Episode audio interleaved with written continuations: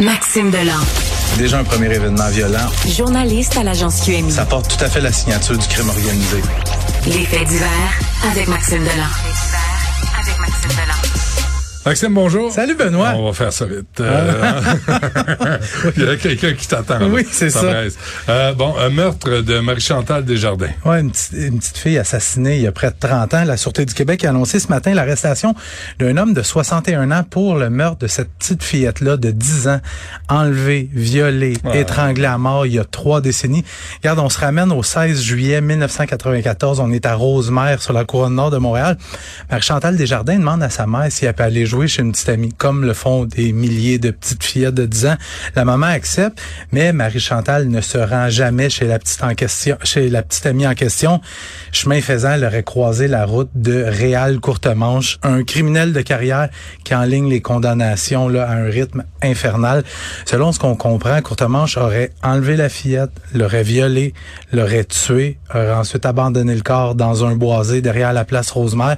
Réal Courtemanche qui doit comparaître aujourd'hui au palais de justice de Saint-Jérôme, notamment pour répondre à l'accusation de meurtre prémédité. Quand les policiers sont allés l'arrêter ce matin, Courtemanche était en prison, gardons ça. Et il était à la, à la prison de la Macasa où il purge une peine à durée indéterminée. Parce qu'en 2011, il avait euh, séquestré, enlevé sa victime, il avait séquestré quelqu'un menacé de mort, blessé avec un couteau, tout ça dans un boisé. Il avait reçu une peine à durée indéterminée parce qu'on l'avait déclaré délinquant dangereux. Fait que mmh, ça, mmh. on donne une peine, on sait quand tu entres en prison, on sait pas quand tu vas sortir. Mais c'est, il a été trahi par son ADN. C'est son ADN qui a permis de, euh, de le relier à ça. Sauf que j'essaie de comprendre comment comment il a pu euh, être lié à ce crime-là parce que le gars clairement il est dans la banque euh, dans la banque de Ben données. oui. Bon, la sûreté du Québec mentionne dans son communiqué que c'est en collaboration avec le laboratoire des sciences judiciaires et de médecine légale et les méthodes innovantes utilisées de nos jours en biologie judiciaire. Fait que, y a-t-il des nouvelles techniques qu'on n'est Hmm. pas nécessairement encore au courant? Puis si c'est le cas, c'est vraiment une mot à dire de nouvelles. une bonne nouvelle, certain. Ouais. Alors que ce courte-manche euh, reste là où il est. Oh oui. Et pour longtemps. Un jeune homme euh, kidnappé à Montréal. C'est une histoire quand même assez troublante que j'ai sortie ce matin. Ça se produit hier soir, un peu avant 21h. Il y a plusieurs automobilistes qui téléphonent au 911 parce que les autres sont dans le tunnel Ville-Marie, ici au centre-ville de Montréal, près de la sortie Atwater. Et il y a un gars couché sur la chaussée, ligoté, gravement blessé pas le genre de choses que tu t'attends à voir quand tu roules euh, dans le tunnel Ville-Marie. Euh, quand les policiers arrivent sur place, on transporte le jeune homme à l'hôpital. On parle d'un jeune de 20 ans qui est gravement blessé, pas de danger pour la vie. Euh, et, maintenant, les policiers se demandent bon, où est-ce qu'il a été enlevé et quand est-ce qu'il été enlevé? Et selon ce que mes sources me disent, tout porte à croire qu'il aurait été enlevé hier soir, donc juste un petit peu avant d'être retrouvé, mis de force dans une voiture par des suspects dans le quartier Centre-Sud. Selon mes informations, la victime s'appelle Abdella Afan. Probablement un nom qui ne dit pas grand-chose. Mais moi, ce que j'ai pu savoir, c'est que c'est un jeune qui aurait des liens avec les gangs de rue de Saint-Léonard. Et en faisant des petites recherches, je me suis rendu compte que j'avais déjà écrit sur lui. Il avait été arrêté en mai dernier euh, dans un stationnement d'hôtel à Laval avec trois de ses chums. Ils ont été pris en flagrant délit en train de voler un Jeep. Les policiers qui faisaient de la surveillance parce qu'il y avait bien des vols dans le secteur. Ouais. Fait qu'ils étaient allés stationner là. Ils les avaient vus faire. Fait que du moment qu'ils ont pas tourné la clé, ils les ont arrêtés. Et Abdallah Afan, à ce moment-là, était avec deux gars qui étaient recherchés pour tentative de meurtre en Ontario. Ah, bon, c'est un bon gars. des fois, quand tu décides de mener ce genre de vie-là, Ouais. c'est plate ce qui lui arrive. Et là, les policiers... plate, hein. Ouais. Les policiers vont aller le rencontrer à l'hôpital pour essayer d'avoir sa version des faits. On prend-tu un petit pari ensemble? J'ai comme qui- l'impression qu'il jasera pas, Il moi. voudra pas collaborer Ouais. avec la police selon la fais- formule. Tu, tu te fais enlever, tu te fais ligoter, tu te fais mettre de force dans un char, tu, tu sautes en bas du véhicule en mouvement, Ouais.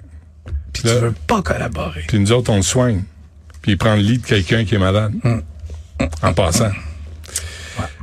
Arrêté à Toronto pour avoir fait quoi? Euh, pour avoir poignardé un doorman d'un bar à Montréal, SPVM qui annonce ça ce matin, avoir arrêté un homme de 40 ans soupçonné d'avoir tenté de tuer le portier d'un bar il y a un peu plus de deux mois au centre-ville de Montréal. Ça se passe dans la nuit du 16 septembre. Il y a un gars, il s'appelle Omari Crowell. Euh, Crawley, pardon. Crawley. C'est pas facile ces mots-là. Ah, il, y a, il y a bien des Mais il faut W. pratiquer, c'est ça qui est fun. T'es là pour aider. Je suis là.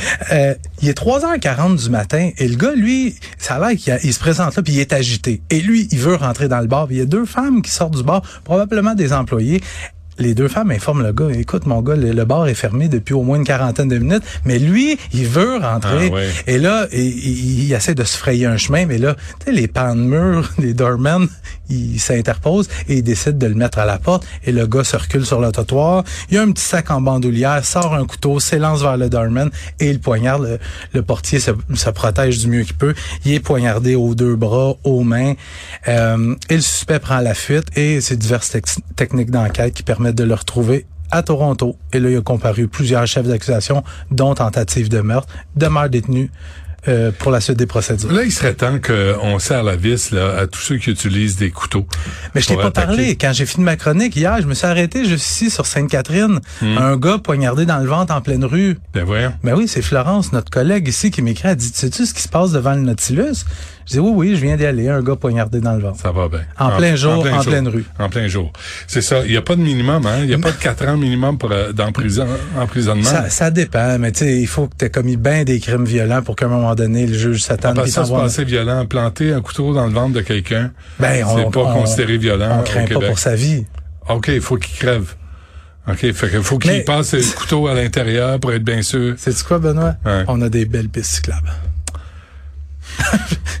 Je vais en parler, c'est drôle. Je vais en parler en désespoir dans un instant. Euh, Maxime Delan, merci. Salut. À demain. hein.